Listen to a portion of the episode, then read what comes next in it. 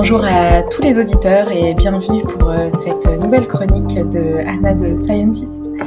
Donc cette euh, chronique a vu le jour en fait le mois dernier, alors qu'une amie me conseillait vivement le livre de la journaliste, essayiste, féministe et suisse, très dur à dire, Mona Cholet, euh, dont l'ouvrage s'appelle La tyrannie de la réalité. Et en fait, elle dénonce que seul le réalisme semble recevable dans notre société actuelle et qu'il suffit à tout justifier. Donc aujourd'hui, on me dit souvent, euh, bah, il faut être réaliste, euh, ça sert à rien d'imaginer ça parce que tu sais pas, etc. Moi, ça m'énerve parce que ce que j'aime poser euh, comme question aux gens quand on discute de projets, etc., c'est c'est quoi ton idéal? Et après, effectivement, tu composes avec ce qui se passe dans la réalité, mais mais quand même, moi, ce que j'aime, c'est aussi pousser les gens à se mettre à rêver de leurs projets, etc. Et moi, c'est ce que je fais aussi dans ma vie. Donc, c'est vrai qu'actuellement, la société moderne a quand même une vision ultra réductrice de la vie quand on est toujours rappelé à cette réalité. Et ça crée, euh, ça peut créer en tout cas une, et c'est ce que décrit en fait cette écrivaine dans, son ouvrage. Euh, c'est la création de, sources de souffrance en fait assez grandes au niveau du monde du travail ou de la crise climatique et sanitaire aujourd'hui. Donc euh, cette réalité-là est dans sa définition même opposée en fait à l'humain, car euh, là je vais faire appel à un autre ouvrage de Yuval Noah Harari dans son livre Sapiens, euh, qui est, quand même un best-seller, qui s'appelle Une brève histoire de l'humanité, et qui commence il y a plus de 10 000 ans avec la révolution cognitive de l'être humain et sa capacité notamment à créer des fictions. Et donc, euh, à partir de là, euh, on se rend compte que bah, l'être humain, oui, a une réalité, il est quand même ancré dans son environnement, mais en même temps, il a tout un monde fictif qui va se créer au niveau de, de, son esprit et, euh, qui va euh, notamment alimenter en fait sa créativité, sa liberté et voire même sa résilience. Donc euh, ce livre qui est un petit peu piquant mais assez salutaire, notamment en ces temps confinés, cette journaliste donc nous rappelle les bienfaits de l'imagination et du rêve, non pas pour fuir la réalité, mais au contraire pour se donner une chance de l'habiter pleinement.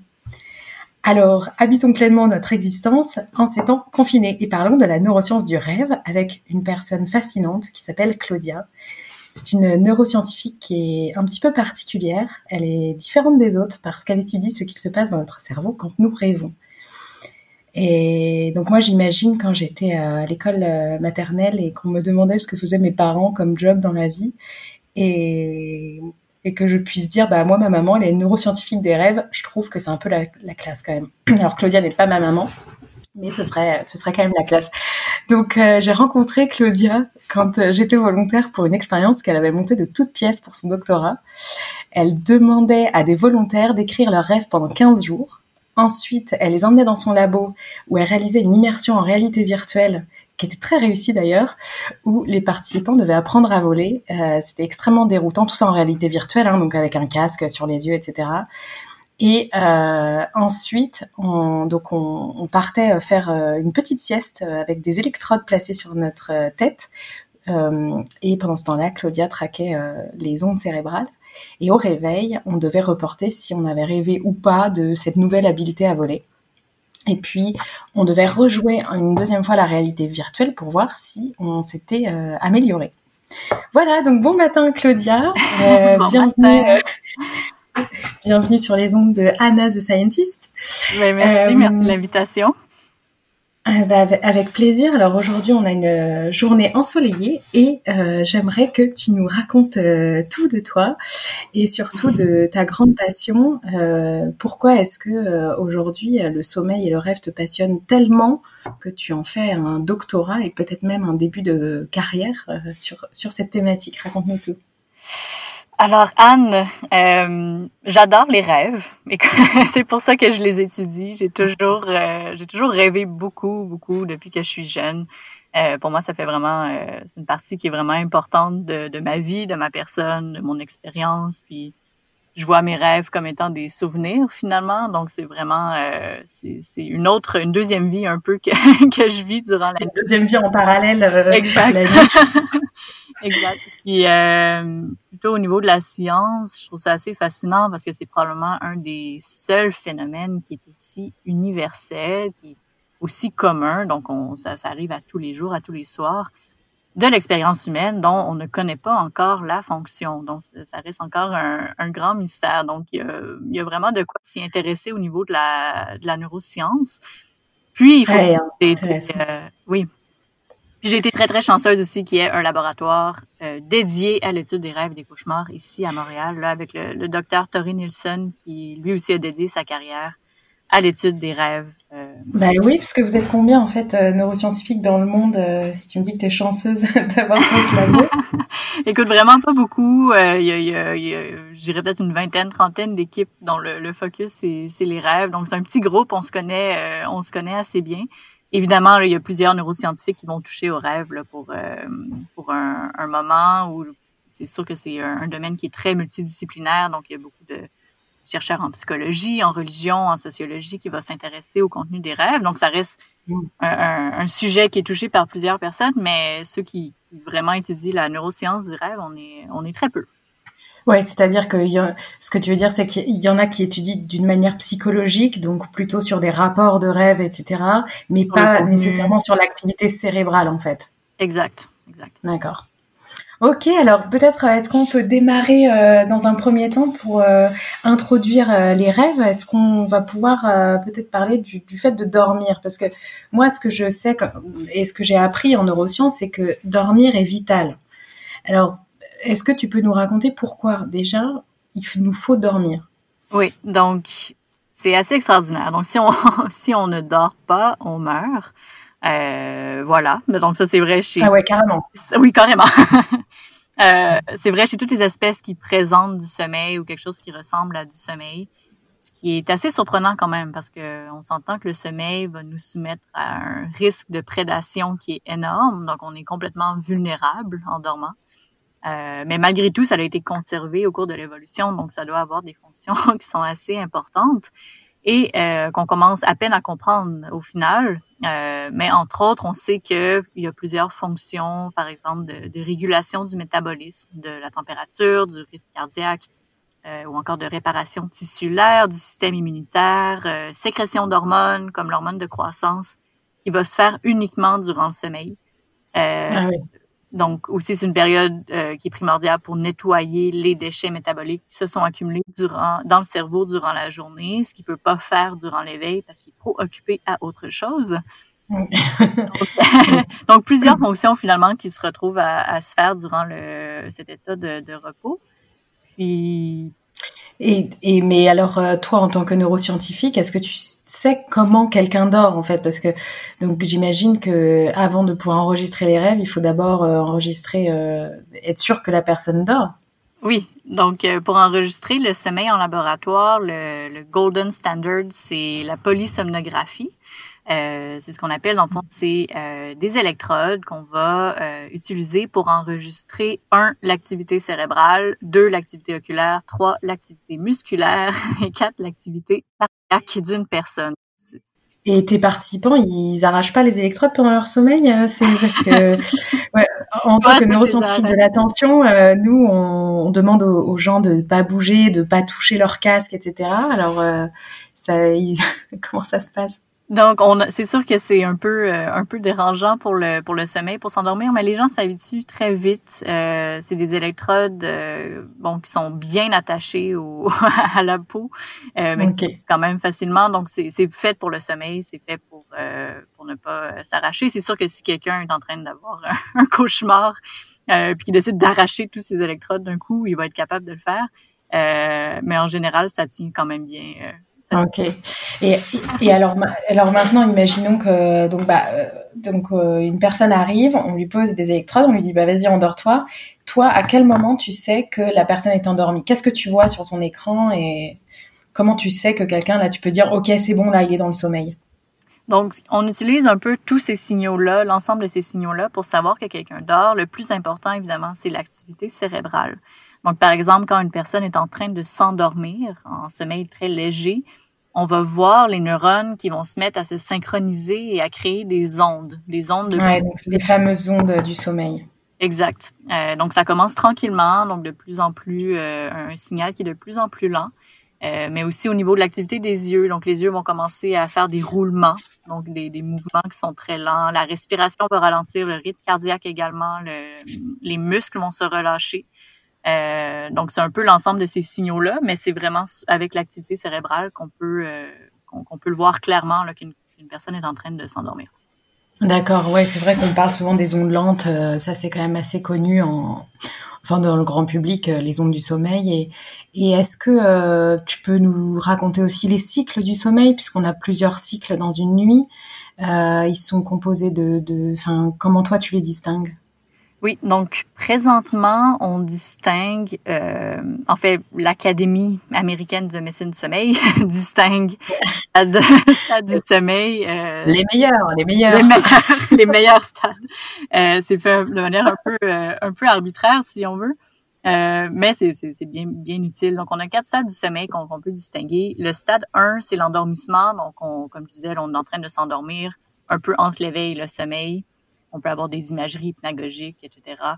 Le stade, mm. c'est un sommeil léger, euh, donc l'activité cérébrale. Attends, juste, quand, tu dis imagerie hypnagogique, euh, concrètement, pour un auditeur, c'est quoi? C'est qu'il s'imagine des trucs? C'est quoi? C'est qu'il voit des choses? Oui, donc c'est de voir, ça peut prendre toutes sortes de formes. Souvent, ça commence d'une manière assez abstraite, donc des couleurs, des visages, euh, des flashs, des mouvements. Euh, c'est ce qu'on appelle un peu des micro-rêves. Donc, c'est euh, les, rêves qui commencent à, à prendre, euh, à prendre forme quand on est en train de, de s'endormir. sont assez difficiles à, à capter parce qu'on s'endort. Mais si on se réveille à ce moment-là, on, on va réaliser que c'est un, un, moment de la nuit qui est très, très riche en, en visualisation, en imagination. D'accord. Et ensuite?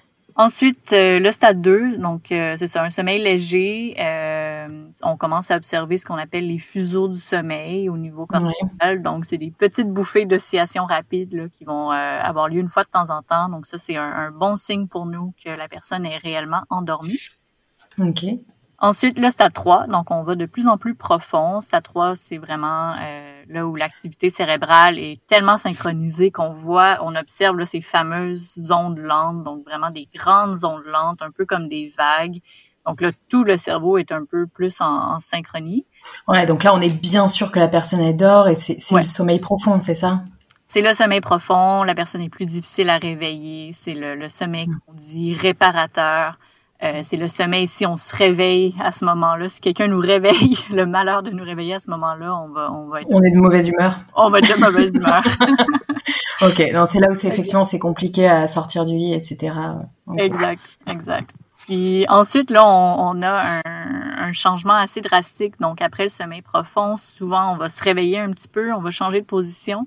Puis on rentre en sommeil paradoxal ou le sommeil REM en anglais pour Rapid Eye Movement. Donc c'est un stade assez particulier du sommeil où notre activité cérébrale, tout d'un coup, elle va devenir très désynchronisée. Donc à l'encontre des ondes lentes. Donc ça va ressembler beaucoup à l'activité du cerveau à l'éveil. C'est très difficile à distinguer. Euh, donc là, on doit vraiment utiliser nos autres électrodes euh, au niveau des yeux, au niveau des muscles, parce qu'en sommeil paradoxal, on va avoir une paralysie des muscles. Donc, les muscles se relâchent complètement. On ne peut pas bouger, sauf ceux des yeux. Donc, les yeux vont continuer à bouger. Ils vont faire des mouvements rapides, euh, un peu comme des saccades dans, dans tous les sens. Alors, c'est là qu'on sait que la personne est en sommeil paradoxal. Et alors, est-ce que c'est bien dans ce cycle-là qu'on rêve? Les rêves peuvent avoir lieu n'importe quand, en fait, dans n'importe quel euh, stade du sommeil que, que je viens mm. d'écrire.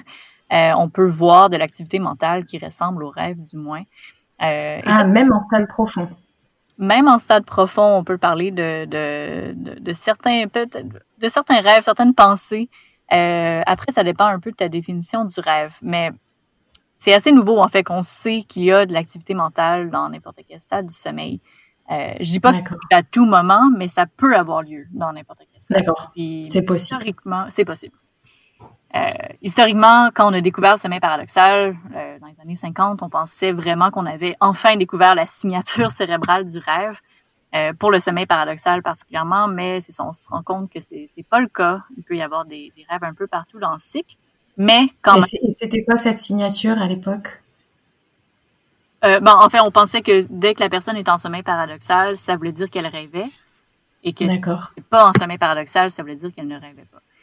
Donc, tout ce que je disais, l'activité d'insynchronisée, mouvement rapide des yeux, on pensait que c'était vraiment unique. Ah, d'accord. Euh, mais ce ne l'est pas, euh, malheureusement. Donc, c'est un peu plus compliqué à, à, étudier cette signature du rêve. Mais quand même, je dois dire que le sommeil paradoxal, ça reste un, un, un, stade du sommeil qui est spécial pour les rêves. Les rêves vont être beaucoup plus narratifs, beaucoup plus immersifs, euh, plus bizarres, plus émotionnels. Donc, c'est peut-être plus ce qu'on entend par rêve euh, qui va avoir lieu en sommeil paradoxal. D'accord, mais alors aujourd'hui, est-ce qu'on peut dire qu'en 2020, il y a une définition neuroscientifique du rêve dont on est sûr? Encore là, ça va, ça va changer beaucoup. Ce qui est le plus utilisé dans les études présentement, c'est euh, n'importe quelle activité mentale qui a lieu durant le sommeil peut être considéré un peu comme euh, comme un rêve. Donc, il y a des rêves qui vont être très perceptifs, il y a des rêves qui vont plus ressembler à de la pensée. Euh, c'est une définition qui est très large. Euh, évidemment, il y a une grande différence entre une expérience consciente minimale, comme juste avoir un mot en tête, versus être dans une, épopée romantico-dramatique où on se fait chasser un animal dans un tigre. D'accord, t'es pas obligé d'être poursuivi par un tigre en pleine jungle pour que ce soit un rêve. non, exactement. Mais on s'entend que la différence est importante, puis il faut garder en tête que même si le, rêve, comme on l'entend maintenant, englobe toute activité mentale durant le sommeil, euh, il y a quand même des, rêves qui sont plus typiques que d'autres. Euh, mais alors, est-ce que, est-ce que toi, donc ça c'est par rapport au contenu de ce que la personne va se souvenir, mais est-ce que toi, avec les ondes que tu vas voir sur ton ordinateur, est-ce que tu peux voir ce qui se passe dans le cerveau et dire quand une personne rêve ou pas, finalement? Euh, donc non, on ne peut pas dire si une personne rêve ou pas sans la réveiller et lui demander. Euh, c'est une activité euh, qui est très variable au final parce que comme je, comme je disais, les stades du sommeil ont une signature neuronale qui est très différente et le rêve peut avoir lieu sous différents états, sous différents stades. Donc c'est un peu de demander qu'est-ce qui se passe dans le cerveau quand on pense durant l'éveil. C'est très hétérogène, ça va ça va être très variable. Mais quand même, on peut dire, euh, ce qui ressort des études, c'est qu'il y a un certain niveau d'activité rapide, de fréquence plus rapide, du moins qui est importante pour se souvenir de nos rêves, peut-être pas pour les générer, mais pour s'en souvenir. Euh, puis qu'en général, durant le sommeil, il va y avoir une désactivation du lobe préfrontal, euh, donc une diminution là, de nos capacités d'autoréflexion, de, de fonction exécutive, de planification, accès à notre mémoire, etc. Donc, intéressant. Ouais, alors ça, ça, pour les auditeurs qui auraient écouté les chroniques aussi sur la méditation, c'est aussi euh, quelque chose qu'on va un petit peu déconnecter sur l'auto-centrage. Euh, effectivement, euh, sur le lobe préfrontal, c'est aussi une activité qui est un petit peu diminuée en méditation. Mhm. Intéressant. Oui, donc c'est la même chose durant le durant le sommeil. Puis ça va se refléter évidemment dans les rêves où est-ce que c'est on n'a pas toutes nos, nos fonctions cognitives habituellement. D'accord. Mhm. Et notamment la fonction de d'avoir euh, même peut-être conscience de ce rêve et de, de, de, de, rêver, euh, puisqu'après on nous parlerons probablement de rêve lucide un petit peu plus tard dans, dans la chronique. Donc, ok, donc tout ça c'est très intéressant. Est-ce que, alors moi j'ai d'autres questions, est-ce que les animaux rêvent aussi? Est-ce qu'on peut dire, parce que si effectivement c'est quelque chose, voilà, on, on est un être humain, il y a 24 heures dans une journée, on dort en, moyenne 8 heures par nuit. Euh, donc euh, on passe un tiers de notre vie à dormir, c'est énorme, c'est ce que tu disais au début, c'est une grande partie de la vie. Pour toi, c'est comme euh, une deuxième vie en parallèle où ça te crée une mémoire. Mhm. Donc est-ce que est-ce qu'on peut alors est-ce qu'on peut imaginer que d'autres animaux rêvent? Puisque bon, si on prend l'évolution darwinienne je pense qu'on fait partie de la catégorie des mammifères. Donc, est-ce que les mammifères rêvent? Est-ce que les reptiles? Est-ce que les fourmis rêvent? Donc, c'est une, très bonne question. Pour les mammifères, surtout, j'aurais tendance à dire que oui, mais euh, il n'y a aucun moyen de le savoir tant qu'on ne trouve pas un moyen de, communiquer avec eux directement puis de leur demander. Euh, mais je pense que si on, pense que ces animaux-là ont une conscience minimale de leur expérience à l'éveil, de leur perception, euh, je pense qu'il y a euh, de bonnes raisons de croire qu'ils puissent rêver également. Mais on s'entend que à quoi ressemble leur rêve, euh, c'est probablement très, très différent de, de, ce que nous, on entend par, par rêve. Puis ça veut pas dire non plus qu'ils s'en souviennent au réveil. Euh, donc euh, oui, c'est des, des, bonnes questions me présent. Oui, donc oui la, la, question du souvenir au réveil, elle est assez elle est assez bonne parce que moi je me souviens très bien de mon chien. Euh, souvent, donc les pattes bougeaient. On, clairement, on était sûr que que qu'il coursait un lapin ou qu'il qu coursait quelque chose parce que c'était vraiment en plus le rythme du galop. Donc un, deux, trois, un, deux, trois, ça se voyait. Donc là, on peut imaginer que le chien euh, rêve, mais si s'il peut pas le, alors est-ce qu'il en aurait souvenir au moment où il se réveille? Oui, quelques minutes après. Oui, exact.